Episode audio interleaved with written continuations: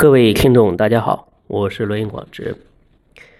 前两天在微博上偶尔看到了这个郭麒麟啊过生日的一个信息，根据他的这个生日呢，咱们可以推算一下他的八字，看一看他的运势如何。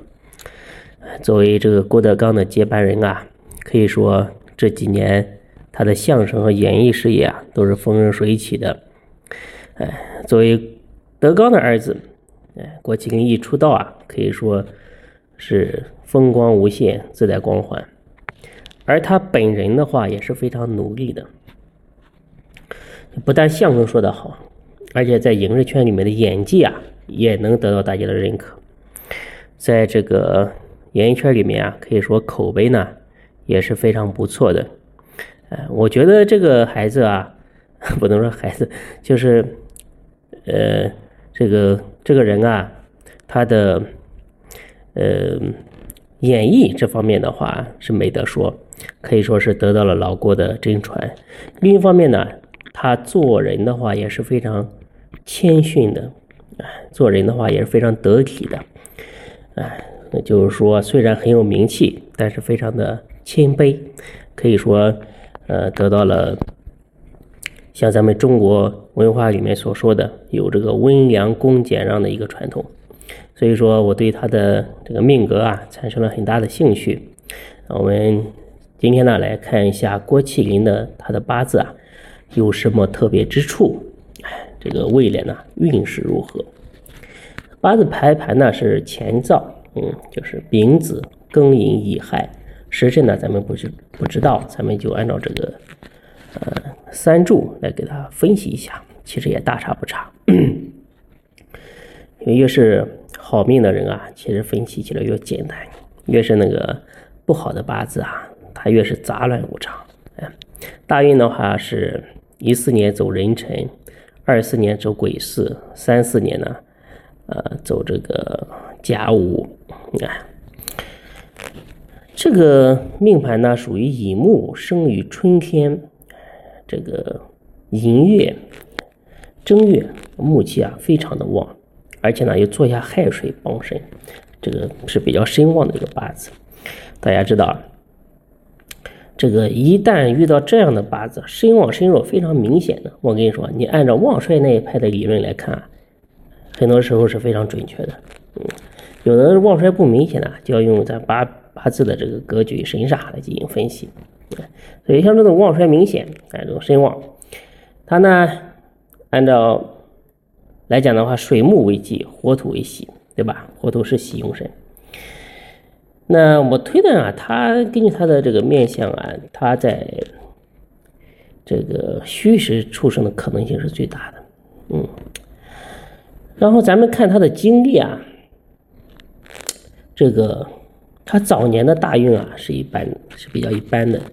就二零一一年走辛卯，地支卯木当令，忌神，这个属于忌神当旺。这个时候呢，这个学业失败，从学校退学，然后呢加入德云社，对吧？二零一二年壬辰，木气消退，对吧？尘土呢喜，它属于这个喜神当旺。他这个时候呢。今就查了一下他的经历，这一年开始，哎，他开始做这个个人相声的专场。二零一四年甲午开始转入壬辰大运，大运呢有所上升。二零一五年乙未年，哎，这一年的话，他有一个新的变化，就是首次参演了电影。这个往后呢，演艺和相声事业呢，可以说是一步一步的明显的得到提升。二零二零年庚子年，忌神水旺，参演的这个，呃，是电影吧？好像是叫《敖旭》，哎，这个被抵制。二零二一年辛丑年，正好呢，喜神土旺，这个立春没多久啊，这个《敖旭》电影啊就上映了。哎，所以说他这个身旺喜火土，非常的清晰。你看，八字喜火土的二零一四年开始走入土运的大运，下一步运呢是癸巳大运，甲午乙未都是火土大运。可以说他的命格是非常不错的啊，连续走了四十年的好大运。将来在事业方面的话，肯定是大有作为。财运的话，可以说是顺风顺水。那很多时候，咱们普通人的话，一般有个十年大运、二十年大运就非常不错了。你像郭大公子的话，有四十年的大好运。所以说，整个无论是命格来讲的话，还是运势的格局搭配来讲的话，还是非常非常高等的一个八字啊。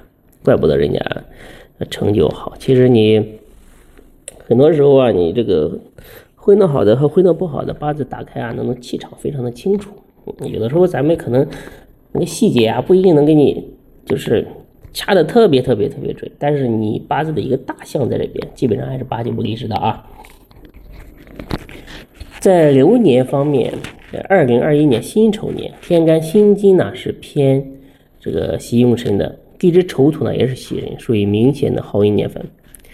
那这一年呢，他的这个财运收入啊会明显的增长，事业呢能够保持平稳的上升，而且呢会感应桃花星，他这一年呢容易有感情方面的好事。二二年属于壬寅年，二三年属于癸卯年，天干是水，地支是木，属于水木一气，而力量呢都聚于木气当中，所以这。两年的话，他的流年运势啊会稍微下降，尤其是二三年这年呢，一定要防止这个朋友、同事啊对他进行拖累，钱财方面啊受损失，或者是因为这个房子啊、长辈的事情啊烦心增多，这个要多加注意。所以说，总体来讲的话，他这个命格还是非常不错的，这个八字组合也好，走了四十年的大运也好。都是可以说是人中龙凤吧，即使晚年走金旺的大运啊，也算不上是忌神大运。这个命理上有一句话说啊，根深不怕妖风，就是说他的命格本身的话是成格成局的，就算你大运上呢稍微走的有一点不好，也不会对他产生实质性的影响。哎，这种人的话可以说是老天眷顾之人啊。啊，你如果想分析一下命格的话，可以加一下我。